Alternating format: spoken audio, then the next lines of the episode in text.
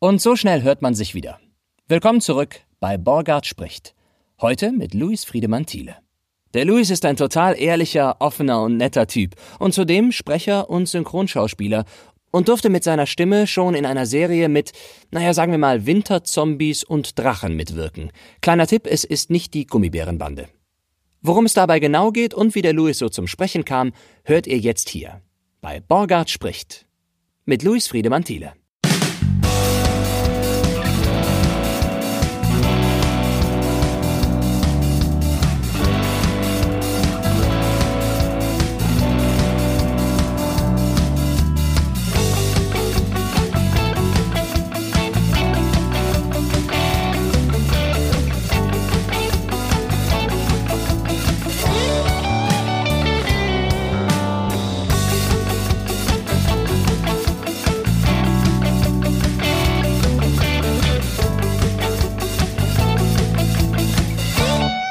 Luis, du bist nicht zum ersten Mal hier. Du warst hier schon mal und hast äh, ein paar Retakes eingesprochen, weil das Studio äh, außerhalb von Köln war und die haben gesagt, ja, du müsstest Dem jetzt Borgert nur kann man vertrauen, da gehst du hin. so, genau. Und wir haben es auch nicht verhauen, sondern wir haben es wir haben's, äh, durchgezogen. Es Großartig war's. Takes für irgendeinen Anime. Hat gut funktioniert und da habe ich dich das erste Mal kennengelernt. Und ähm, seitdem und überhaupt auch schon vorher sind wir immer wieder gemeinsam in Projekten aufgetreten. Als erstes äh, fällt mir ein Film ein, Antisocial heißt der. Der ist, glaube ich, straight to DVD gegangen und da hat noch mitgespielt, auch in der Hauptrolle. Und jetzt weiß ich den Namen gleich. Die ähm, ähm, Markle, die, die Prinzessin, mittlerweile Prinzessin, Meghan Markle. Meghan Markle hat da mitgespielt. Und äh, wir haben, wir sind, lange Rede, kurzer Sinn, wir waren Brüder. Ich war der große Bruder und du der kleine, kurioserweise. Hey Bruder. Ey, was geht ab? Und kürzlich waren wir im äh, Fast and the Furious in der Animationsserie Ja, zusammen, wo Ja. du die Hauptrolle sprichst. ja. Und ich in der ersten Staffel den Bösewicht gespielt habe, den du dann erfolgreich leider für mich ins Gefängnis katapultiert hast. Shashi. Ja, da hänge ich jetzt leider Shashi. fest. So, Klar, jetzt, äh, warum du überhaupt hier bist, bitte sprich doch jetzt mal an, dass du mich mal aus dem Gefängnis ausbrichst. Geh doch einfach mal vors Mikrofon und improvisier mal ein bisschen, so dass die Macher von DreamWorks gezwungen sind, mich wieder reinzuschreiben. In die So. Ich schreibe ich schreib eine E-Mail, auf jeden Fall. Okay, Ich schreibe eine ich schreib eine E-Mail und sag Shashi. Aber Shashi ist ja auch nicht tot. Nee, Insofern richtig. hast du, hast gute Chancen, wieder aufzutauchen. ja, wer weiß, ne? Vielleicht, äh, vielleicht helfe ich ja auch bald mal bei irgendwas. Shashi war ein cooler Typ. Shashi kann jederzeit wieder da sein. So. Du arbeitest als Sprecher, Synchronschauspieler, Schauspieler, Moderator sogar auch, Ja, habe ich gesehen. stimmt. Mal, ne? Warum stimmt. nicht? Ja. Welches ist davon dein Hauptsteckenpferd, wo du sagst, das, da, da, da, so bezeichne ich mich? Wenn ich Leute neu kennenlerne, sage ich immer, ich und die nach meinem Beruf fragen, ich sage nicht, hallo, ich bin der Luis, ich bin Sprecher, sondern wenn die mich fragen, was ich beruflich mache, sage ich in 80 Prozent der Fällen, ich bin Sprecher. Ja. Und Steckenpferd, ich finde, ich finde alles, ich finde alles super. Es ist immer so schwierig zu sagen, was findest du besser? Alles, alles ist unterschiedlich. Jede, jeder Beruf hat seine eigenen Herausforderungen. Und deswegen, Und deswegen bist du auch so breit aufgestellt da drin, ne? Also deswegen kann man sich auch glücklich schätzen, dass man von allem ein bisschen was machen kann. absolut, absolut, ja. Man kann sich glücklich schätzen, man muss dankbar sein und Demut zeigen. Auf jeden Fall. Warst du denn zuerst Schauspieler und mit dem Ziel auf die Bühne zu gehen oder vor die Kamera oder hast du gedacht, sprechen, das will ich auch später mal hauptberuflich machen? Ich habe relativ früh angefangen zu drehen, weil ich- mein familiärer Background so ist und deswegen kann man schon so sagen, dass sich da ein Kontakt wurde da hergestellt. Da musste ich auf ein Casting gehen und dann haben die sich für mich entschieden. Es war mit 13 und dadurch wurde ich darauf aufmerksam, dass das irgendwie eine schöne Sache ist, die man machen kann und habe das weiter verfolgt und jemand, der an diesem Set war, hat auch gesagt, hey, ich kenne jemand in einem Tonstudio und die suchen auch immer Stimmen von jungen, von jungen Typen so. Und da war ich dann mit 14 in meiner ersten Synchronrolle in der Schornstraße in München bei der, äh, ja, bei der Bavaria und habe und habe damals eine Serie, ich habe damals, Mensch, Borger, Jetzt wieder alles wieder. Leg damals eine hin. Serie synchronisiert und wir waren zwei beste Freunde. Ich habe keine Ahnung mehr, wie die Serie heißt, aber wir waren zwei beste Freunde und damals war man manchmal noch zusammen im Studio. Das heißt, der andere Typ und ich, wir waren immer zusammen im Studio und er war die Stimme von Macaulay Culkin Ach. in Home Alone, in Kevin Geil. allein zu Hause. Und ich war so Fan von diesem Film und ich habe den Typ kennengelernt und ich habe gesagt, wie geil, Alter, du bist die Stimme von Macaulay Culkin und so. Und er so, ja, und was, was, was soll ich mir jetzt darauf einmal? Ich so, ja, das ist doch mega und so. Und habe ihn gefragt, kann ich ein Autogramm haben? Kein Witz. So mit 14. Und er so, nee, und so, ich will doch keine Autogramm. Ich glaube, ihm war das auch unangenehm. Und dann waren wir, da waren wir in der Kantine unten und dann war Hans Klarin, saß auch in der Kantine und dann bin ich zu Hans Klarin gegangen und habe gesagt, Herr Klarin, darf ich bitte ein Autogramm vom Pumuckel haben? Und dann hat er mir eins gegeben. Ja, aber so, so du ich mit einem vollen Poesiealbum wieder rausmarschiert. Genau, so war's. Hast du denn in der Gegend, bist du groß geworden? Und, Ich bin groß geworden, geboren und groß geworden in München. Ja. Und hast dann da auch deine ersten Schritte gemacht als Genau. Sprecher und Schauspieler. Ja. Hast du denn dann auch noch eine Ausbildung gemacht zum Schauspieler, richtig? Ja, ich habe eine Ausbildung gemacht, bin drei Jahre in die USA gegangen und danach zurück. Dann war ich War, äh, zwei verschiedene, war das jetzt ein, äh, ein Satz, die Ausbildung in Amerika oder die Ausbildung und noch in Amerika später? die Ausbildung nur in Amerika. Ah, cool. Ja. Und dann bin ich bin ich zurückgekommen, hab äh, hab angefangen am Theater in Essen, Grillo Theater und war da drei Jahre fest engagiert. Das war auch noch meine Ausbildung, auch noch viel gelernt. Nach der Ausbildung fängt es ja meistens dann erst an mit der ganzen, mit der ganzen Erfahrung, die man sammelt, dass man immer besser Absolut. wird. Also, Wie ist denn das bei dir? Bist du eher ein Mensch, der der gut lernt, wenn er wenn er die Theorie büffelt, oder bist du jemand, der gut lernt, wenn er macht? naja, also, das ist eine interessante Frage. Ich will natürlich wissen, erstmal, was sind die, was sind die Eckdaten, was kann hier passieren und wo, wo, wo soll's hingehen? Ja. Und dann bin ich aber doch schon eher jemand, der sagt, okay, dann machen wir das doch jetzt einfach mal. Ne? Also Ja. So nach dem Motto irgendwie, ich gehe lieber einmal und riskiere alles fallen zu lassen, als geordnet alles einzeln reinzutragen. Irgendwie so. Ja. Ja. Das funktioniert auch anders nicht in solchen Berufen wie im Synchron. Du kannst im, im Synchron noch so gut theoretisch lernen, wie das funktionieren soll, Ja. wie das. Du musst einmal wissen, wie gesagt, dass es heißt, was, was das bedeutet, sprich auf die vier. Und ähm, was es heißt, wir machen jetzt, sprechen jetzt einen Take, aber am Ende musst du es machen, machen, machen. Ich habe viel gelernt im Synchron, weil ich mich reingesetzt habe. Hinten zur Regie mucksmäuschen still und habe einfach Sprechern zugehört, stundenlang. Das ist Wie die super. was machen und das war für mich, das war der beste Weg zu lernen. Das war so toll. Das merke ich auch jetzt immer noch, dass wenn, wenn ich mal zu früh oder zu spät komme Ja. zum Synchron und dann ist noch jemand oder schon jemand anders drin und ich dann irgendwie tatsächlich mal mich mit reinsetzen darf, ich finde es trotzdem immer noch. Auch Ich wenn ich auch. jetzt. Ich, Total. Also was heißt immer noch? Ich will jetzt nicht sagen, ich bin jetzt der Synchrongott und mir kann nichts mehr, kann niemand mehr was bei. Das hast jetzt du gesagt. Ja, genau. Sprich nicht für mich.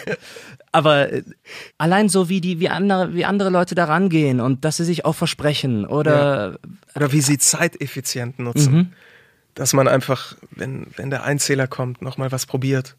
Gibt ja auch Leute, die machen das nicht. Aber einfach, man merkt so, man kann sich was abschauen, dann probiert man das selber und dann merkt man ziemlich schnell, funktioniert das für mich auch. ja. Und das ist echt cool. Ich muss jetzt auch gestehen, ich bin synchronmäßig eher hier verwurzelt, in der Gegend Köln oder Westen von Deutschlands, wie auch immer. Ich bin jetzt nicht so wie du dann doch tatsächlich auch in, in Bayern oder auch mal in Berlin unterwegs.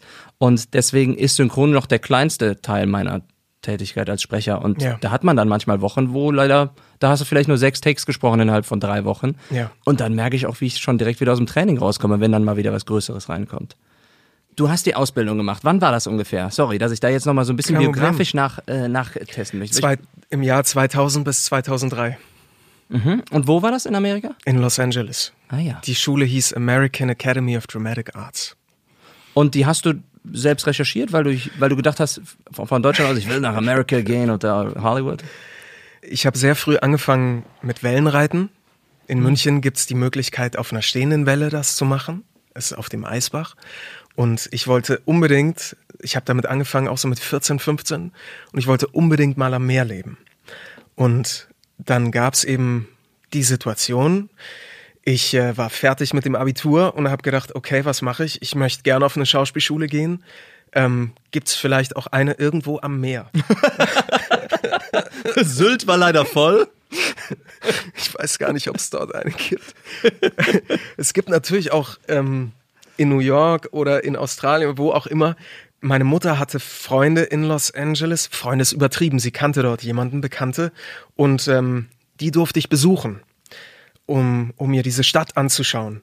Und dann habe ich das gemacht und war sehr begeistert von den Möglichkeiten, die es da gibt zum Wellenreiten. Ich wollte gerade fragen, Schauspiel oder Wellenreiten? ich bin da ganz ehrlich, schau. Ähm, die Schule, die Schule hatten, die Schule gibt's in New York und die Schule gibt's in Los Angeles. Und die wurde mir empfohlen und ich habe mir die dann angeschaut und habe gedacht, hey, das ist cool. Und sie hatten die Möglichkeit, dass man sich auf ein Stipendium bewerben konnte.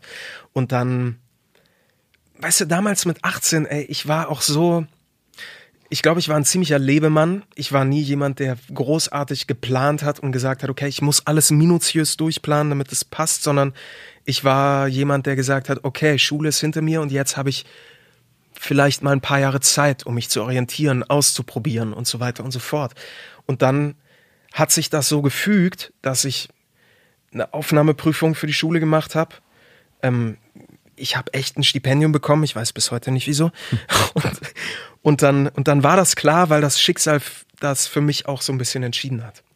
Waren das denn internationale Schüler dort oder warst du da der einzige? Es waren hauptsächlich Amerikaner, es war eine Dänin noch in meiner Klasse und eine Kanadierin. Ansonsten Und alles Amerikaner. Jetzt frage ich mal ganz blöd, wieso warst du da sprachlich dann nach dem Abitur so sicher, dass du da gesagt hast, ich meine, ist ja klar, man kann gut Englisch sprechen, wenn man von der Schule kommt und man hat aufgepasst im Unterricht, aber jetzt unbedingt da, damit auf die Schauspielschule zu gehen, das zu reißen, wie kam das? Schau, das kam einfach aus meinem, aus, aus meinem jugendlichen Mut, Mhm. dass ich nicht viel drüber nachgedacht habe, sondern gedacht habe, ey, Herausforderung, okay, her damit, mache ich. Geil, Ja. geil.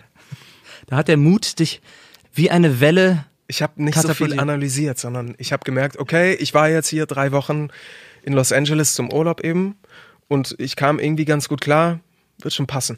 Wobei, mir fällt ein, ich habe wirklich einen Sprachkurs noch belegt, bevor ich dann rübergezogen bin. Ich habe noch einen. Aber als du schon angenommen worden bist, warst. Ich war angenommen und dann habe ich gedacht, ah, vielleicht sollte ich, ja, doch. Sprachkurs habe ich gemacht noch. Einen Englischsprachkurs oder tatsächlich auch so ein äh, Englischsprachkurs. Accent Coach? Ah, okay. Ja. Und das war dann auch, das war dann nie großes Thema auf der Schule, dass du irgendwie nicht native bist. Du, es war, es war natürlich Thema, aber ich wurde, glaube ich, einfach so angenommen als der Typ, der halt aus Deutschland ist und diesen Ja. deutschen Akzent hat. Ja. Gab es denn dann auf der Schule auch schon Möglichkeiten, praktisch ähm, vor das Mikrofon oder sogar vor die Kamera zu gehen? Oder war das eher eine, die haben gesagt, wir sind in der Schule, das ist geschlossen, ihr macht das jetzt fertig und dann könnt ihr schauen, wie ihr an Jobs kommt? Meinst du außerhalb der Schule oder innerhalb der Schule? Ja, gut, sowohl als auch. Ich dachte jetzt eher, also klar, innerhalb der Schule, sicherlich gab es dann irgendwie den, den, den, die Stunde vor dem Mikrofon mal Genau. irgendwie, ne? Ja. Aber äh, haben die euch schon so ein bisschen in, in andere Studios mal reingeworfen, so ein bisschen? Es ist ja an deutschen Schauspielschulen auch so, dass du eigentlich, du darfst eigentlich nicht drehen, wenn du noch an der Schauspielschule bist und es fängt dann so im dritten, vierten Jahr geht das dann los, dass du an den Bühnen mal so kleinere Rollen im kleinen Haus oder so spielst. Und das, da gab es die Möglichkeit schon, aber in den ersten zwei Jahren war uns das eigentlich untersagt auch, genauso wie in Deutschland, weil die auch so eine traditionelle Theaterschule da sind und gesagt haben, nee. War das auch wirklich eine Theater School oder nannte sich der Drama School oder Film and Acting? ist, ja, man, man geht natürlich immer davon aus, in Los Angeles, da ist alles Film und so, was ja auch stimmt. Aber es, sie haben sich auf die Fahnen geschrieben, dass sie eigentlich ähm, eine Theaterschule sind. So. Es gab natürlich auch ein Fach Film, Kamera, Kameraarbeit, aber eigentlich war es war es eine Theaterausbildung. Ja. Und als du die abgeschlossen hast, hast du direkt wieder die Koffer gepackt? Oder bist du noch einmal surfen gegangen und dann die Koffer gepackt? Ich bin surfen gegangen, Junge. ich habe während der Ausbildung und danach auch habe ich für eine für eine deutsche Produktionsfirma da mal gearbeitet. Ich habe äh, alle möglichen Jobs gemacht, auch während der Ausbildung. Aber ich habe ähm, ich habe danach habe ich noch mal für eine Produktionsfirma da gearbeitet, ja. Als, äh, als äh, Schauspieler. Nein, nicht als Schauspieler, sondern hinter den Kulissen. Und zwar habe ich, ähm, ich habe denen geholfen, das deutsche Filmfestival dort zu organisieren Ah. in Santa Monica. Und den damals den Empfang der deutschen Community vor den Oscars. Gibt's immer so einen großen Empfang. Ja. Genau. Das war spannend. Ich habe viele Leute kennengelernt dadurch, aber ich war halt der Fahrer. Ich habe meistens die Leute von A nach B gefahren oder habe Post abgeholt oder Filmrollen irgendwo hingebracht und telefoniert. Ja. Obwohl du schon fertig warst mit der Ausbildung? Obwohl oder? ich fertig Ja. war mit der Ausbildung, ja klar. Ich bin öfter mal in Amerika gewesen, äh, beruflich, aber nicht fürs Sprechen, sondern weil ich auch Kameramann bin. Mhm. Nicht fürs Sprechen? Nicht fürs Sprechen, sondern für Camera. Camera, great. Und habe da Camera Work gemacht. Awesome, und dude. das sind meistens Jobs in der Automobilbranche gewesen, wenn dort Okay. Porsche irgendwie den neuen so und so, 911er vorgestellt hat. Und wir sind dann da als Presseheinis hin, haben dann gefilmt. Und Porsche hat dann immer große Agenturen dort beauftragt, die dann halt eben äh, die Fahrer gestellt haben und Genau. die Journalisten abgeholt. Das waren zu 90 Prozent immer Schauspielschüler oder Schau Schauspielabsolventen. Wenn man mit denen zu Gespräch kam, schon, ja, ja. what do you do for a living? I'm an actor. Frag deinen Kellner in Los Angeles, was, was, er, was er eigentlich macht, Ja. wenn er kein Kellner ist. Absolut. Ja. Weißt du, das Schöne ist, was ich da, was ich da auch gelernt habe, ja, kann man schon sagen, gelernt, ist, glaube ich, einfach, dass man sagt, hey, hab keine Scheu. Hab keine Scheu zu erzählen, dass du auch was anderes machst. Oder hab keine Scheu zu, zu erzählen, dass du nicht, noch nicht da bist, wo Einen Traum du, hast. Wo Ja. du, dass du einen Traum hast und dass du einfach ganz viele andere Jobs, die vielleicht damit nichts zu tun haben, auch machst. Und in Deutschland ist das ja immer so, aha, okay, ah ja, eigentlich bist du so, aber so. Versager. Oder auch zum Beispiel Firmen, Firmengründung, weißt du, in, wenn du in Deutschland eine Firma gründest, wobei sich das auch ein bisschen sehr, sehr verallgemeinert. Es gibt immer Gegenbeispiele, aber mal das Klischee, um das Klischee zu benennen, wenn du was machst und du scheiterst, dann ist das schwieriger in Deutschland zu scheitern als in den USA. In, in den USA sagen die eher, cool, hast eine Menge gelernt, beim zweiten Mal machst du es besser und wenn das nicht klappt, dann machst du es beim dritten Mal besser. Finde ich sehr positiv und sehr cool. Kommen wir mal wieder zurück auf dich und Yes. gehen wir mal vom generellen Amerika-Sein ab. Du bist zurückgegangen äh, nach Deutschland und Ja. hast dann Theater gespielt. Hast Genau. Du gesagt. Wie war das für dich? Hast du das genossen, die ganze Zeit dann dort engagiert zu sein oder hast du direkt schon, haben dir die Finger gejuckt, du wolltest direkt schon mehr machen? Ich habe nach zwei Jahren gemerkt, dass das nicht das Leben ist, was ich mir für den Rest meiner Tage vorstellen kann und habe gekündigt nach zwei Jahren und habe dann aber noch ein drittes Jahr weitergespielt und habe aber gemerkt, ich habe, weißt du, ich habe da viel gelernt. Ich habe vor allem, ich habe gelernt, was ich mag. Ich habe aber auch gelernt, was ich nicht mag. Ich habe gelernt, was ich kann. Ich habe auch gelernt, was ich nicht kann. So, es war eine super Zeit, aber auch mit seinen Höhen und Tiefen, wie das immer so ist. Ja. Aber die Entscheidung, dass ich das, dass ich da kündigen will, stand nach zwei Jahren fest. Hast du es dann geschafft, direkt irgendwo anders Fuß zu fassen? Weil du warst dann plötzlich selbstständig dann in dem Moment, wenn du festangestellt warst. Ganz vorher? richtig, ja. Ich bin dann nach Köln gezogen und habe einen, ich habe einen Kurzfilm gedreht für einen Filmstudenten, der gejobbt hat im WDR als Cutter für Fußball, für die Sportschau. Und ich habe ihm gesagt, weil beim Kurzfilm gab es kein Geld. Und dann habe ich ihm gesagt, ey, pass auf, wir drehen den Kurzfilm zusammen, aber du schenkst mir dafür einen Tag im Studio bei dir, beim WDR. Und dann habe ich mein Demo da aufgenommen. Ach, clever. Und dann habe ich, dann habe ich die Demos verschickt. So, so war das. Da habe ich gehasselt, ja. Genau. Wo, wann sind wir denn jetzt? 2005 etwa? Nee, 2000, ein bisschen, ein bisschen ja, später. 2006, 2000, ja, wobei, nee, nee, nee, stimmt nicht. 2005 habe ich angefangen am Theater. Ja. 2005, 6, 7. Es, wir sind 2008, 2009. Mhm. Ja. Auch oft nach, oft nach München gefahren in der Zeit. Dort viel, viel gemacht und auch eben viel Ensemble, so von dem du auch gerade erzählt hast. Und da, ja, Wie hast du dich denn da aufgestellt oder präsentiert in dem Moment? Hast du gesagt, wenn du jetzt in München angerufen hast, hallo, ich bin Schauspieler, ich bin ein neuer Sprecher, ich würde gerne auch mal sprechen. Mhm. Ja. Bist, warst du da ehrlich, dass du gesagt hast, ich habe das noch selten gemacht? Oder, oder hattest du das schon vorher gemacht, öfter, weil du ja eben sagtest, mit 13 bis, zu, schon mal bis zu dem Zeitpunkt eben, genau, damals, als ich 13, 14 war, war das bis auf wenige Ausnahmen, glaube ich, meine einzige Synchronerfahrung, bis auf ein paar Sachen, die ich gedreht habe als Schauspieler vor der Kamera, wo ich mich nachsynchronisieren musste danach. Aber eigentlich, ja, genau. Das ist eine interessante Sache, ne? Dieses ADR, das für Leute, die das nicht kennen, das passiert zu 70 Prozent der, die 70 Prozent der Dialoge, sagt man so genau. grob, werden Hast du irgendwie auch schon oft thematisiert in einem Podcast. Habe ich auch schon gehört. oft, ja, weil ich finde es einfach total spannend. Auch mal herauszuhören im Original tatsächlich, wenn du dir, weiß ich nicht, früher Wir Lost sehen das immer, oder? Hast, oder? Wir sehen das Ah, oft. 100 Ja, klar, Prozent. also, natürlich, und du hörst es auch. dafür haben, klar. Du hörst auch, weil Ja, es einfach natürlich. nicht reingemischt ist. Ne? Absolut. Ja, ja. Wie ist Ja. es, wenn man sich selber nachsynchronisiert tatsächlich? Was ist das für eine Erfahrung? Puh. Oh, ganz ehrlich, einfach normal. Am, am Schluss muss es irgendwie gut sein, oder? Ja, okay, gut, ja. Also also eigentlich gar nicht so, ja, gar nicht so kurios, wie ich nee, jetzt dachte. gar nicht so kurios. Okay. Das gut, es kommt, kommt natürlich vielleicht dann auch auf an, ob man mit sich zu selbstkritisch ist oder nicht, Ja. ne, weil man dann vielleicht sich an- Ja. oh, was habe ich dir denn da gedacht? Aber meistens ist es ja nur, weil ein Krankenwagen im Hintergrund vorbeigefahren ist oder der Ton nicht sauber abgenommen wurde. Ja. Selten, weil der Schauspieler es verkackt hat. Ich finde es immer schade oder mir tut es immer leid, wenn ich Deutsch auf Deutsch irgendwas synchronisiere und ich äh, synchronisiere dann einen anderen ebenfalls deutschen Schauspieler, dass ich denke, ach Mensch, der arme Jung hat sich da die Seele aus dem Leib geschauspielert und jetzt äh, verliert, er, verliert er seine Stimme in Anführungsstrichen, Okay. weil es aus Termingründen Ach, in der Werbung ist das ja eigentlich ganz normal und ich finde Ja. auch, das macht, das macht ja Sinn, weil man manchmal halt sagt, hey, der Typ ist vom Aussehen und von seiner Mimik, Gestik, ist er genau der Typ, den ich haben möchte. Und wenn er dann aber noch was sagen muss und die Stimme ist halt nicht so wie der Produzent Ja. oder der Kunde sich das vorstellt, dann hat man ja die Möglichkeit, die Stimme eben noch auszutauschen und dann macht man das. Dann denke ich mir auch, ey, der hatte bestimmt eine gute Zeit am Set und an der Kamera und dann schenke ich ihm halt jetzt meine Stimme und dann sind am Schluss alle happy, ist doch okay. Ja, wie würdest du es denn andersrum sehen? Also, wenn du dir jetzt das äh, wirklich nochmal die Seele aus dem Leib schauspielerst und dann, Ja. dann wird die, dann synchronisiert jemand anders dich. Jetzt aus Weißt du, welchen Gründen aus auch ja, immer. wenn, wenn ich den Grund verstehe. Ich bin Mhm. da halt so, ich, ich versuche da einfach total emotionslos ist falsch, aber wenn ich den Grund verstehe, warum man das macht, dann leuchtet mir das ein und dann denke ich mir, okay, der Regisseur, der Produzent, der hatte eine Vision. Wenn die Vision so erfüllt wird, dass er meine Stimme austauscht, dann kann ich gar nichts machen, weil es im Endeffekt sein Film. Ja. Ich kann halt mein Bestes geben, wenn, wenn, wenn ich vor der Kamera stehe und spiele, aber keine Ahnung, ist das jetzt zu selbstlos? Ich weiß es nicht, aber ich denke ich denk echt so. Also Ja, es ist auch sehr nobel. Ich denke mir einfach dann, okay, dann ist das so. Ja, ist, ist, dann, ist dann vielleicht doof, aber halt weitermachen. Weißt du, eine Geschichte fällt mir ein, da gehe ich jetzt Bitte. kurz zurück in die USA. Ein, ähm,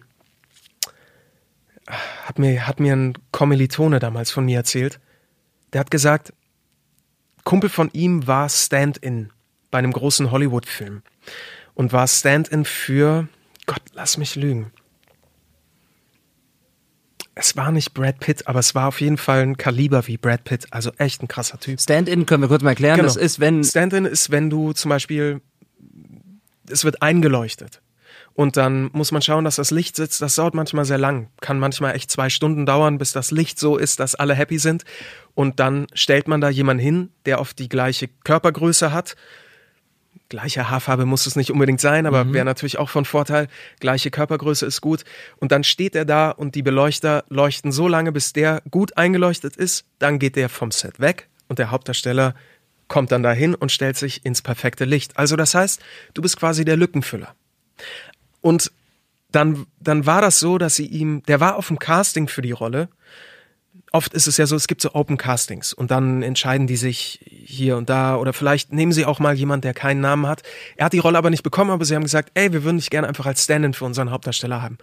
Und er war so, er war so traurig, dass sie ihn nicht genommen haben und war so ver, er, ich glaube, er hat wirklich geweint, einfach weil er so erschüttert vielleicht in seinem Ego war, dass er, dass er sich da jetzt hinstellen musste, in Anführungsstrichen, was natürlich auch bezahlt ist. Und du bist an einem mega geilen Set und du lernst tausend geile Leute kennen Du und du kannst dir alles ja abschauen. nutzen, ja. Thema, ich setze mich gern hinten ins Studio, mucksmäuschen still, wenn irgendwie ein geiler Hund oder eine geile Hündin vor dem Mikrofon steht, weil ich einfach viel lernen kann. Und das ist mir damals irgendwie auch so im Kopf geblieben, weil ich mir gedacht habe, hey, anstatt zu sagen, boah, ich bin jetzt so genervt oder was auch immer, weil die haben mich nicht genommen oder ich musste mich dann dahinstellen, denke ich eher lieber so, geil, es ist die Möglichkeit, einfach an so einem Set zu sein, alles zu beobachten, Mäuschen zu spielen. Und beim nächsten Mal, wenn du da einen coolen Job machst und die Leute merken, ey, mit dem kann man geil arbeiten, vielleicht kriegst du das nächste Mal eine Rolle. Hast du das selber lernen müssen, so zu denken? Oder ist das schon immer deine Denke gewesen? Ich habe das lernen müssen. Also nicht müssen, sondern ich habe das gelernt. Ja. Ja, beziehungsweise, was heißt lernen? Ich habe irgendwann gemerkt, so, ey, das finde ich eine coole Einstellung. Finde ich gut, das gefällt mir, das will ich auch praktizieren. So, wenn das, wenn es machbar ist. Ja, es gibt ja viele Dinge, von denen man denkt, ähm, oh, das wäre ja, so ist es wahrscheinlich viel korrekter, so wäre die Welt ein friedvollerer Pl Platz, ne, irgendwie. Aber Das heißt ja nicht, aber dass es du kommt nicht ja auch, kämpfst für irgendwas, weißt genau, du? und es ist ja Es auch, ist ja nicht friedvoll, würde ich jetzt nicht sagen, aber es ist halt einfach, es ist einfach eine Art und Weise, mit Sachen umzugehen oder sich nicht so lange aufzuhalten mit, mit Sachen, die nicht so klappen, wie sie halt, weil es auch viel gesünder für dich selbst ist am Ende, ne. denkst du halt lieber weitermachen. Ja. Dementsprechend hast du auch, wie, siehst du, wie sieht es denn heute aus bei dir, so ein bisschen Konkurrenzdenken? Findest du trotzdem, dass da so ein bisschen Konkurrenzdenken gesund ist bei, bei sowas? Damit man die Motivation nicht komplett verliert. Also jetzt wir beide beispielsweise. Wir haben ja eine ähnliche Stimmlage und da gibt es noch andere Kollegen, Markus Hase oder so, den zähle ich vielleicht mit Benedikt Hahn. Man könnte uns von außen sehen als, oh, die Konkurrenz. Ne? Vielleicht gibt es sicherlich Castings, auf die wir schon mal gleichzeitig reingeworfen worden sind. Aber mir hilft es, und da hat mir der Podcast auch geholfen dadurch, dadurch, dass ich die Leute kennenlerne, hilft es mir noch mehr, dass ich, wenn ich mal höre, äh, weiß ich nicht, beispielsweise der, der Benedikt hätte eine Rolle bekommen, die ich nicht bekommen hätte, dann denke ich mir, ach Mensch, toll für ihn, freue ich mich für ihn, weil ich ihn kenne. Im Gegensatz zu, wer ist denn Benedikt? Was für ein fucking Hahn hat denn jetzt die Rolle bekommen? Sorry, Benedikt, dass du jetzt hier irgendwie Thema geworden bist. Kann ich voll so unterschreiben, wie du es gerade gesagt hast. Ich finde, gönnen ist viel schöner, als jemandem was neiden. Mhm. Punkt. Weißt du, was bringt dir das? Es ist doch viel schöner, sich für jemand anderen zu freuen als ja, genau. anderen was zu neiden. Und deswegen meine ich, es hilft zu wissen, wer derjenige ist, ne? dass er nicht nur ein Name auch, auf dem Papier absolut. ist, sondern ja, du natürlich. denkst, Mensch, das ist wirklich ein netter ja. Kerl. Und, und schau, du hast vier Namen aufgezählt. Ja. Überleg mal, du bist, ähm, du bist Unternehmensberater und es gibt irgendwie so und so viel Universitäten, die alle echt einen feinen Abschluss bieten in was auch immer und danach gibt es so und so viele Firmen, die so und so viele Jobs zu vergeben haben und dann siehst du so und so viele Absolventen. Das ist ja, das ist schwierig. Weißt du, das, ich sage das jetzt so leicht dahin. Natürlich ist das ein Thema in der ganzen Welt, aber ich glaube, es geht halt immer darum, wie geht man damit um und irgendwann merkt man halt, dass es wirklich sich auch für sich selber, so wie du gesagt hast, es sich einfach viel besser anfühlt. Der ganze der ganze Zen-Modus, das ganze mhm. Karma ist einfach viel mehr im Reinen, wenn man einfach sagt, hey, schön, cool, viel der war halt, der war halt der bessere für den Job. So, okay. Viel weniger Zähne knirschen, ja, abends alleine zu Hause, genau. abends alleine zu Hause. Was trinkst du dann? Kölsch oder trinkst du Wein oder hartes? Intravenös direkt hartes Zeug. Ja. Sonst geht der Schmerz wow. nicht weg. Klickst du die Kanüle selber? Ich habe ja Angst vor Spritzen. Ich, ich habe so einen Dauerzugang. Nochmal zurück zu, zu München. Du hast dich dann, weil ich da gerade eben das ist so ein Thema bei mir jetzt beispielsweise, mhm. ne, dass ich denke, ich würde gerne noch irgendwo, weil ich eben auch schon mal sagte, dass hier leider in Köln wenig synchron gemacht wird im Vergleich zu anderen Regionen. Ähm, Berlin habe ich mal versucht, einen Fuß reinzukriegen in die Tür, hat nicht geklappt, weil die Leute gesagt haben, sorry, aber du wohnst in Köln, das ist für uns nicht ja. praktisch. Kann ich auch nachvollziehen. Ja. Wie hast du es denn dann damals gemacht, wenn du dich, wenn du gesagt hast, ich habe überall mich vorgestellt? Hast du dich einfach vorgestellt neutral als ich bin Sprecher und Synchronschauspieler? Hast du gesagt, ich wohne aber in Köln? Äh, oder ich komme aber aus München und kann da auch wohnen? Ich habe gesagt, dass ich aus München komme und dass ich da natürlich eine, ja, eine Wohnmöglichkeit habe. Gut, du warst ja auch gerade ganz Ich bin frisch. da aufgewachsen, ja, weißt du? Ich meine, ja, Familie, Freunde, klar. Ich hatte ganz leichten Dialekt. Ich wurde, ich wurde nicht oft darauf also angesprochen, aber ich wurde dann, genau, in meiner ersten Produktion am Theater wurde ich darauf angesprochen, weil ich tatsächlich König gesagt habe und nicht König. Hm. Und aber mit, aus aber so, voller, voller Überzeugung. Also ich glaube wahrscheinlich, ja. genau weil ich so in der Emotion war, habe ich das dann, ja. Ich finde das auch interessant, wie man sich, wie man sich so untereinander so ein bisschen, wenn man in Deutschland unterwegs ist, mh, mm, naja, ich sag mal jetzt als Konkurrenz sieht oder wenn man sich so ein bisschen fe feind, ich bin voll auf der Konkurrenz. nee, so, wenn man sich ja, voller Pazifist. Nein, aber Konkurrenz, Alter. ja, aber, aber Luis, so ein bisschen äh, findest du den Benediktanen doch blöd, oder? Nee, ich Nein, mag pass. Nee, pass auf. Ich mag dich. Was so, ich mache ist, ist, ist also wenn ich, wenn ich als Culture, wenn ich durch Deutschland fahre und als Culture äh, in Bayern an die Tankstelle gehe, da sage ich wirklich, guten Tag, ich bin an der Nummer drei getankt. So. Machst du dann, machst du auf Dann Kölsch, lass ich komplett raushängen, weil ich ja. irgendwie so denke, ja, ich zeig's euch jetzt hier. Ich komme aus Köln und ich bin stolz darauf. Warum? Warum? Weiß ich nicht. Warum? Weiß ich nicht. Warum? Du musst mal forschen, Alter. Warum du Aber wenn ich jetzt in, im Ausland bin ja. und da sind dann andere Deutsche, die meinetwegen bayerisch sprechen oder oder kommen aus dem Norden raus oder was auch immer, dann denke ja. ich wieder, ah, wir Deutsche. weißt du, dann so, bin ich wieder so, ach, wir, wir alle zusammen. Lustig, gell? Ja, ja. So, ich krieg dich, ich krieg dich nicht umgepolt, oder? Zu der Zug ist abgefahren, der Borgert. Der Zug ist abgefahren. Das ist alles ein Test hier. Das ist alles der Zen-Test, oder wie hast du es eben genannt? Zen-Modus. Zen-Modus. Zen-Modus. Ich liebe Zen-Modus. Bist du, bist du so ein bisschen, ähm, äh, wie sagt man, nicht esoterisch? Ähm, nee, gar nicht. Ich bin, ich bin null esoterisch. Wirklich nicht. Ich mach, ähm, Meine Frau hat mich auf Yoga gebracht. Ich finde das super, einen Tag so zu beginnen oder einfach mit irgendeiner körperlichen Aktivität. Das finde ich echt cool. Du gehst ja wirklich auch viel surfen, ne? Ich gehe wirklich viel surfen. früh im Sommer jeden Morgen in Langenfeld auf, Ja, auf ja, der wir haben- gestanden, ne? Genau, gibt da in Langenfeld in der Nähe von Köln gibt es auch sowas, so ein System, die ungefähr diese Welle am Eisbach vom Prinzip her nachgebaut haben, ist in einem See und da, da sind wir ja jede Woche mindestens einmal. Ja, ich finde Sport ist auch total wichtig, ne? Weil es, Es einfach so so, ein guter Ausgleich ist für Schau, alles. ich habe ich hab auch Tage, die sind so lang und dann bin ich am Abend einfach, kann ich gar nichts mehr und bin einfach nur noch, ich kann mich auch nicht mehr unterhalten oder habe den Kopf zu oder was auch immer.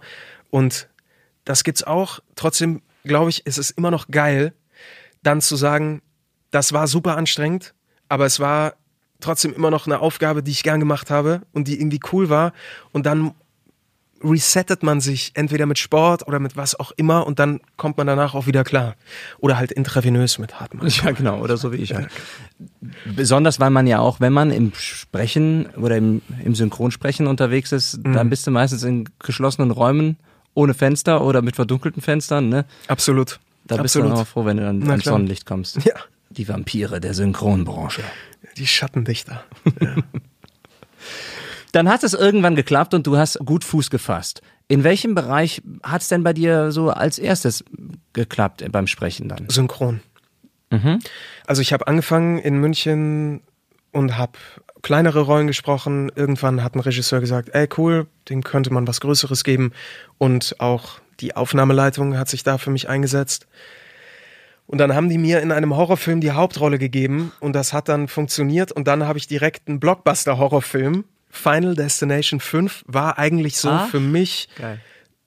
meine erste Hauptrolle in einem Kinofilm, wo ich sehr aufgeregt war vor der Arbeit, weil es mir sehr viel bedeutet hat und ich das einfach gut machen wollte und der Regisseur Jan Odle ist einfach eine absolute Koryphäe so und das war das war echt ein, eine Arbeit, die viele Knoten bei mir gelöst hat, viele Grundsteine gelegt hat. Und ich kann mich noch erinnern, ich habe parallel dann auch hier in Köln bei den Studios natürlich angefangen zu sprechen, aber ich kam zurück von dieser Produktion, ich weiß nicht, ich glaube, wir waren so vier Tage im Studio dafür. Und dann hat eine Cutterin aus Köln gesagt, Mensch, Alter, was ist denn mit dir los? Da sitzt ja jeder Atmer so krass und alles das, weil wir auch, die Cutterin damals für den Film war auch halt so knallhart. Und er hat wirklich mich so getriezt und das war gut, weil ich so viel gelernt habe. Und weil ich auch echt Blut und Wasser geschwitzt habe im Studio. Ich habe so viel gelernt und das war echt, ich war, da war ich nicht im Zen-Modus, da war ich aber auch in einem Modus, aber echt in einem anderen, weil ich einfach so, ich war ein Synchrontier so danach irgendwie und dachte, okay, krass, ja, da ist alles super genau. Beim, man muss dazu sagen, beim Kinofilm ist es natürlich noch mal wichtiger. Oft braucht man mehr Zeit, weil die Münder natürlich ganz groß auf der Leinwand zu sehen sind.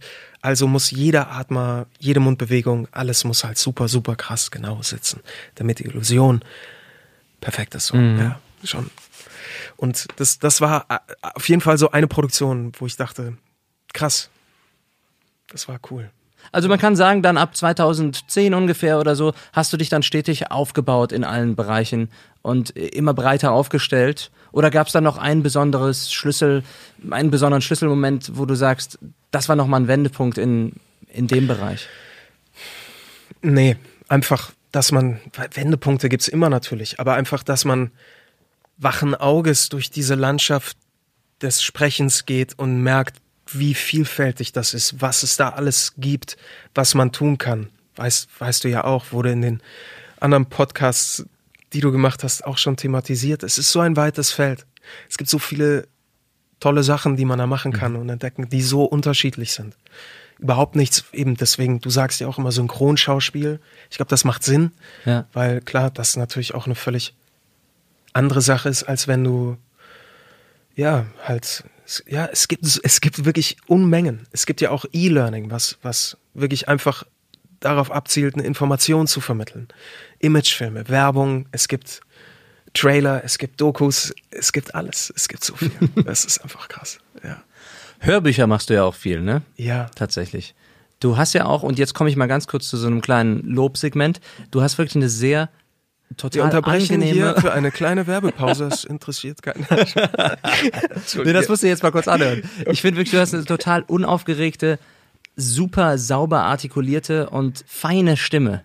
Also mit fein meine ich jetzt nicht so, also ich weiß, ich habe mir auch heute nochmal dein Showreel angeschaut, auch im, und jetzt sage ich ja schon, wie du als Bayer angeschaut, äh, auch im, äh, auch im Schauspiel. Das, hast du so geschaut? Ja, haben geschaut. Auch im Schauspiel hast du so eine, so eine saubere, saubere, nette Stimme. Das finde ich total klasse. Vielen Dank. Gerne, Vielen gerne. Und ich habe mir jetzt noch kein Hörbuch von dir angehört, aber du hast bei Instagram gepostet irgendwie so, Hörbuch fertig gesprochen und hast den letzten Abbinder gesprochen oder so und dann habe Ah, ich dir ja, eine Nachricht den Absager, ja, drauf, ja und habe ich dir eine Nachricht drauf so, geschrieben, ja. ach dieser schöne Moment, Ja, wenn man das sprechen darf, erinnern. ne? Ja, ja, klar. Ja, Ähm, genau. Ja. Das ist wirklich ein schöner Ja, Moment. es war eine so- schöne Reihe, weil es ist ähm, Eschbach, das Mars-Projekt, sind fünf Teile. Eschbach ist einfach ein toller Autor, der tolle Bilder findet in seiner Sprache.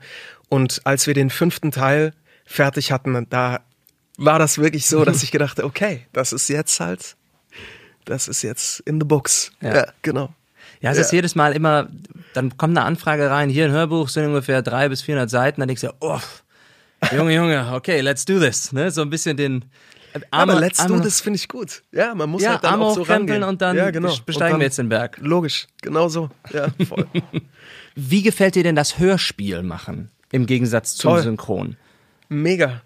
Es ist geil, weil du dich oft nicht im Studio befindest, sondern auch mal rausgehst. Wir haben zum Beispiel, Oh, wirklich? ja, wir waren, wir haben eine Produktion gemacht für den WDR mit äh, Jean-Paul Beck und wir sind, wir waren, das war eine Geschichte, die hat in den USA gespielt und jemand vom Studio kannte einen, der hatte einen Oldtimer, einen amerikanischen. Und dann hat der wirklich diesen Oldtimer an den, an den Start gebracht und wir haben in diesem Oldtimer mit diesem dicken Ding sind wir so immer um den Block gefahren und haben da drin aufgenommen. Und das war einfach, das war großartig. Das war echt schön. Geil. Weil man so, es war quasi wie drehen, nur man hat nichts gesehen, sondern was gehört. Ich mag Hörspiel, ich mag Hörspiel gerne. Ton, also visuelle Medien sind so präsent und Ton ist immer so im Hintergrund, aber wenn du, du merkst, dass Ton so unglaublich wichtig ist, wenn irgendwas plötzlich mit dem Ton nicht stimmt, weil es dich so raushaut, dass du denkst, hä, das hört sich nicht gut an, aber also daran mache ich immer fest, wie wichtig Ton ist, weißt du, und wie viel das dazu beiträgt, eine Fantasie loszutreten in unseren Köpfen, so. Ja. Das ist echt krass. Und du kannst unheimlich viel manipulieren mit Ton, ne? Wenn, je nachdem, ob du unter einen Monolog epische Musik Ja, legst oder lustige... Der leichteste Trick. Ja, klar. Genau. Genau. Ich habe mal gehört, Musik ist eine Hure. Das hast du gesagt. ja, genau. Ja, gut, du bist Musiker, aber ja. Weil du kannst, jeder kann sie ja benutzen, ne? Für was er, was er auch immer möchte. Du hast es tatsächlich geschafft, bei Game of Thrones reinzurutschen beim Synchron. Oder ist es, oder ist es ein Reinrutschen? Ähm, Reinrutschen ist gut, Alter. Weil ich wusste ja vorher nicht, dass du, dass du da wirklich so sehr auch Wurzeln hattest in München. Und das wurde ja in München oder in Bayern synchronisiert, ne? glaub ich, ich. ich erzähle dir die Story dazu. Ja, bitte. Ähm, okay, ah, jetzt bin ich gespannt, ob es Ja, wirklich gerutscht Pass auf. Genau. Ähm, also es gibt ein, es gibt ein Studio in Köln, die, die machen viel Computerspiele. Und der Tristan, der damals da gearbeitet hat, der hatte, ich war bei denen und der hatte als Hintergrundbild von seinem Desktop das Game of Thrones Logo. Und ich habe gesagt, ey, geiler Hintergrund, was ist das? Es ist die neue Serie, es ist mega geil, meinte Stan. Und dann, dann hat er gesagt, hey, du musst dich mal kundigen, wo das gemacht wird. Und die sind, deswegen, ich musste dich leider enttäuschen, mein Lieber. Ich bin wirklich nicht reingerutscht, sondern ich habe darum gekämpft. Ich habe mich da, ich habe rausgefunden, wer das macht und ich habe mich darauf beworben und ich habe wirklich gesagt, Leute, ist mir egal, ich habe so Bock auf diese Serie. Ist da irgendwas für mich, wo ihr mich unterbringen könnt? Und dann kam wirklich irgendwann ein Anruf, wo sie gesagt haben, ich glaube, wir hätten da was für dich. Also es war, ich war in der Hinsicht echt proaktiv. Da hat niemand einfach angerufen und gesagt, ey, mach, hast du Bock hier, da und da, sondern ich habe mich echt, und das ist einer der wenigen Projekte auch, um die ich mich da so quasi Fleißig. beworben habe. Kein Witz. Und deswegen muss ich eigentlich sagen, dass ich das dem Stan zu verdanken habe. Äh, Für Und seinem die, Desktop. Für die Idee und dann natürlich dem Studio, dem Regisseur Mhm. und, der, und der Aufnahmeleitung und so weiter. Aber eigentlich. Auch ja, deinem eigenen Fleiß und deiner. Vielen Dank. Natürlich, klar, kann man auch so sagen. Aber weißt du, das, da sind wir wieder bei dem Punkt. Manchmal ist man zur richtigen Zeit am richtigen Ort und dann funktioniert was. Ja, aber auch wie schön, dass du da so, ich glaube, das, das wird jetzt jeder Fan von Game of Thrones oder jeder andere Synchronsprecher auch gerne hören. Du hättest ja auch sagen können, ja, ja, da bin ich, habe ich halt gemacht, aber Nee, Game Ne, of Thrones sondern- ist wirklich ein Herzensprojekt. Ich Ich, ich liebe die Serie, absolut. Und ja, muss man Also- schon sagen. da bist du genauso stolz drauf, wie dass du auch mal bei den Simpsons mitgesprochen hast, ne? Woher weißt du das? Sorry, aber meine Ey, Recherche hat Borgart, kein Ende. Alter, woher weißt du das? Das weiß ich, das kann ich dir sagen. Das gibt's nicht. Weil du vor Jahren mal einen Facebook-Post diesbezüglich gemacht Nein, Mhm. ah, habe ich das gemacht? Ja, okay. Weil, weil du wahrscheinlich und auch ich überglücklich warst in dem Ich Moment. war so ne? was von Glück. Das ist eine Serie, die begleitet mich seit ich denken kann, so ungefähr. Ja. Oder seitdem ich Fernsehen durfte. Von meinen Eltern. sagen wir es mal ja, oder? Ja, ja. Nee, aber, aber es gibt, weißt du, es gibt auch so viele andere Sachen, auf die, auf die man auch stolz ist, beziehungsweise die man echt so gerne gemacht hat oder die man sich danach gerne angeschaut und angehört hat oder wo man sagte, ey, das war einfach so eine geile Produktion irgendwie. Gibt zum Beispiel einen Yves Saint Laurent Film. Pierre Nini hat die Hauptrolle gespielt. Ein begnadeter französischer Schauspieler, wirklich, ähm, den ich synchronisieren durfte. Und das war einfach auch das ist irgendwie ein mega Film, das war mega in so eine Rolle einzutauchen, die, die er wirklich gelebt hat und der Typ hat das so krass gemacht, die Vorlage war einfach, da konntest du gar nichts falsch machen. Pierre Nini, wirklich, schau dir den Typ an, der ist der Hammer. Aber haben wahrscheinlich nicht viele Leute gesehen im Kino. Kennt niemand so, weißt du, oder kennen wahrscheinlich ein paar Leute, aber einfach so ein mega Film, wo ich auch mir gesagt habe, ey, coole Arbeit, war echt geil, habe ich gern gemacht. Ja, und hast du Das sicherlich sind nicht immer so die, die Namen wie jetzt Simpsons oder Game of Thrones. Es gibt auch echt viele andere Sachen, die einfach toll sind. Die halt dann nicht so das breite Publikum finden. Hast du deine, wie hast du es eben gesagt, Lebemensch, deine Lebemensch-Manier denn Lebemann, ja. Lebemann-Manier denn weiterhin beibehalten oder bist du jetzt ein Junge, ich bin bisschen verheiratet. so, Ende? Da ist Das Leben ist vorbei. du kannst auch ein Lied davon ja, singen. ja, ja, sicher. Ich habe die Zügel aus der Hand gegeben. Ich glaube, ich, glaube, ich bin in vielen Punkten ganz anders als früher. Aber in manchen auch nicht. Mhm. Aber alles, was so Organisation angeht und Verantwortung übernehmen, klar, musste ja. Musste einfach dazu lernen, ist doch klar. Es ist ja klasse und so schätze ich das jetzt auch bei dir ein, dass du die Motivation weiterhin hast und die das Feuer brennt noch dazu, aber die Ruhe, das Zen, obwohl ich es eben versucht habe, aus dir rauszukitzeln, die Aggression ist. Und diese Sache mit der Moderation, Ja. das war, weil du sagtest das eben, ja gut, okay, war das dann eher so eine kleine Exkursion nun mal oder war das eine Sache, in die du dann auch nochmal Energie reingesteckt hattest zwischendurch? Du meinst wahrscheinlich, ob ich Energie in meine Akquise gesteckt Sorry, habe. genau, oder? ja klar, dass du vor, dass du nicht Genau. lustlos auf der Bühne standest. ja, ja, herzlich willkommen. Ich habe ich hab tatsächlich nicht so viel Aufwand in die Akquise gesteckt, aber das ist was, was einfach unfassbar Spaß macht, was echt cool ist. Weil, ja, weil es auch nochmal völlig andere Herausforderung ist so. Absolut. Genau. Viele Leute unterschätzen das vielleicht oder auch viele Kollegen oder Kolleginnen. Da habe ich noch mit einer, mit einer anderen Kollegin letztens drüber gesprochen, die auch, die ist Moderatorin.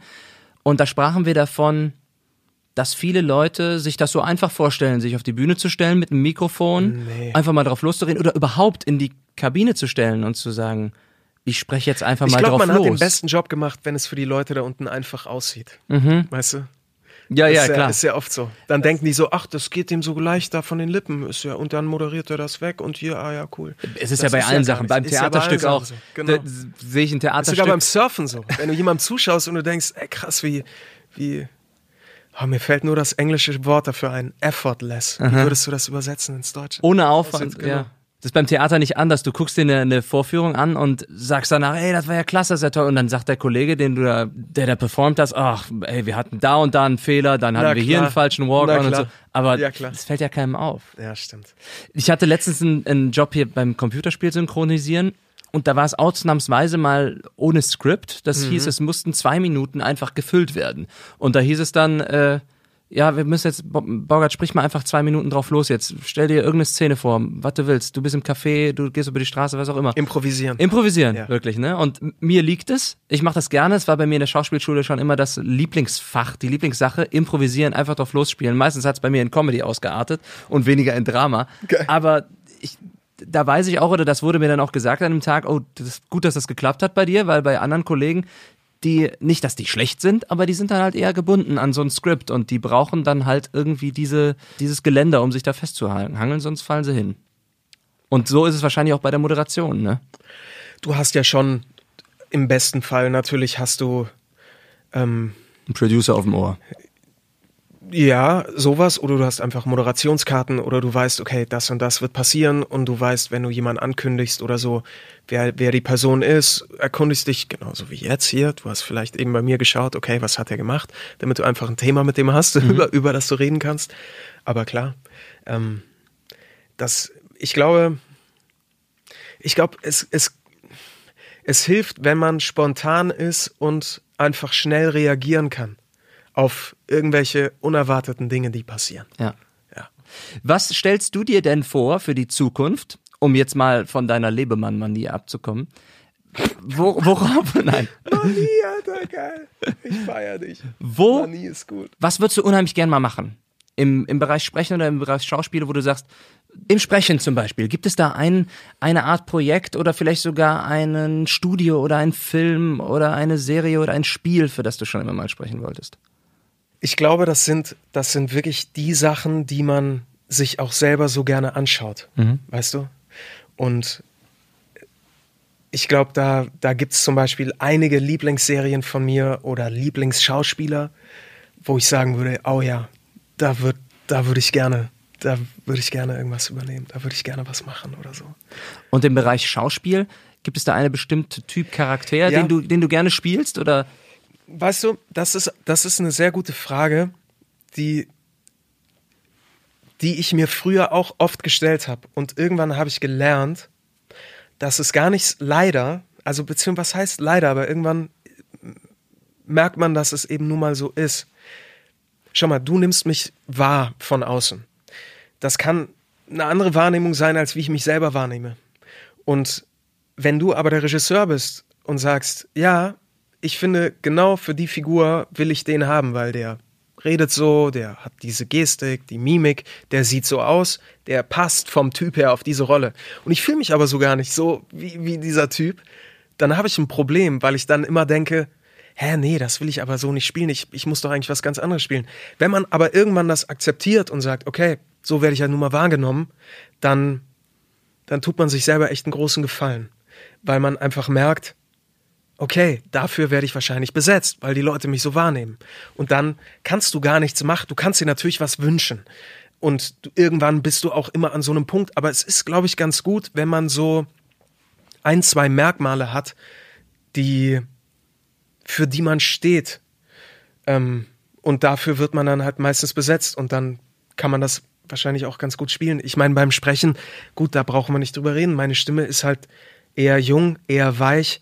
Das heißt, das, das geht immer eher so in, in Richtung junges Genre oder junger Liebhaber oder was auch immer. Kann aber auch, und dann macht's halt Spaß, wenn man plötzlich mal die Rolle von dem totalen Arschloch kriegt und denkt sich, geil, ich kann mich da jetzt so austoben und es macht total Spaß. Aber, weißt du, da muss ich echt wieder den Zen-Modus aufbringen, weil ich mir halt wieder denke, okay, wenn man beides hat und das andere, was man sich wünscht, dann vielleicht doch nicht so oft und das, das für was man besetzt wird, auch irgendwann einfach akzeptiert und man merkt, es ist eigentlich genauso geil, dass man das machen kann und machen darf und eine Demut zeigt, dann ist das, dann ist das auch eine Traumrolle, so, weißt du? Kannst da ja auch irgendwas reinlegen, was, was du halt cool findest. Und tatsächlich ist es ja so, dass du selbst und dein, dein eigenes Ich, was sich vielleicht in einer anderen Rolle besser sieht oder dann, wie du gerade eben sagtest, gar nicht nachvollziehen kann, warum man jetzt dafür besetzt wird, sei es beim Sprechen oder beim Schauspiel, die größte Hürde ist, dass es dann trotzdem irgendwie gelingt. Ne? Weil du ja in dem Moment dann fast dagegen kämpfst. Je, bei jedem Satz, den du sagst, bei, jedem, bei jeder Geste, die du spielst. Ne? Ja. Dann erzähl doch den Zuhörern zum Abschluss noch einmal, wo kann man denn den Louis jetzt derzeit hören, in einem Projekt, wo du vielleicht auch sagst, hört euch das mal an, damit es nicht so untergeht wie vielleicht solche ja. Filme, von denen du letztens sprachst. Du hast eben von einem Hörbuch gesprochen, was das fünfteilige fertig also, ist. Aktuell gibt's, es gibt eine echt schöne Serie auf Netflix, die heißt Away. Ähm, die, die ist absolut sehenswert. Das geht um eine Mars-Mission und ja, Astronauten aus aller Herren Länder fliegen da ins All und merken, dass eben die Probleme, die sie auf der Erde haben, sich auch da fortführen in dieser kleinen Aluminiumkapsel oder was auch immer, in der sie sich da bewegen. Away ist echt ein, ein absoluter Tipp, finde ich mega. Dann möchte ich auch einen Shameless Pitch hier noch machen für ein tolles Format, äh, was ich übrigens, wo ich gerade die zweite Folge gesprochen habe, bevor ich hier zu dir gekommen Mhm. bin. Und das ist ein Format von Quarks vom WDR, die Wissenschaftssendung, und das heißt Tabula Rasa. Findet man auf YouTube. Ich sage einfach so viel, der, der Titel der ersten Folge war, brauchen wir Bio wirklich? Und es ist, es sind immer so, es ist eine Viertelstunde, wahnsinnig knallhart, gut recherchiert, Fakten belegt, einfach mit Quellennachweisen und sehr lustig, naja, lustig, aber sehr unterhaltsam aufgearbeitet mit tollen Animationen und, und genau, das ist auch einfach ein schönes Format, was, Cool. und bald kommt die zweite Folge. Aber das finde ich, finde ich sehr cool, das kann ich auch sehr empfehlen. Lieber Luis, das war ein sehr schönes Gespräch, besonders weil ich glaube, dass die Zuhörer und ich als, als Interviewer auch eine totale äh, Ruhe empfinden in dem, was du da ausstrahlst. Das ist total angenehm.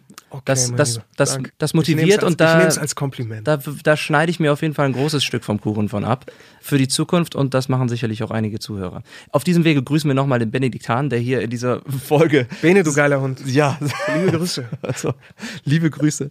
Und auch Nee, schau mal, aber schau Ja. mal, es ist doch so, auch, ey, wenn du jemanden empfehlst zum Beispiel, dann empfehlst du, es geht ja auch einfach darum, wenn du halt jemanden gut findest und irgendjemand fragt dich, kennst du irgendwie eine Stimme so und so, die würde die darauf passen.